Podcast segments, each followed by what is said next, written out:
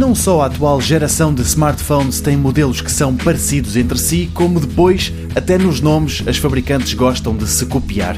É o que acontece com os novos Moto G5 e G5 Plus. Num alfabeto composto por 26 letras, a Motorola foi buscar precisamente o mesmo nome, G5, que a LG usou para os seus telefones no ano passado.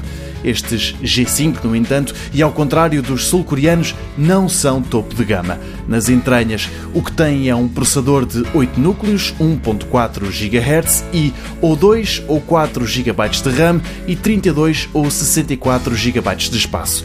Um ecrã Full HD de 5 polegadas e uma bateria de 2800 mAh que com um carregador especial em 15 minutos absorve energia para 6 horas de autonomia e, em caso de dúvida, a câmara fotográfica principal de 13 megapixels seria argumento suficiente para se perceber que se trata de um equipamento de gama média para o standard de 2017. Isto porque não é dupla. E mesmo o G5 Plus, que é melhor em tudo, não é nenhum topo de gama.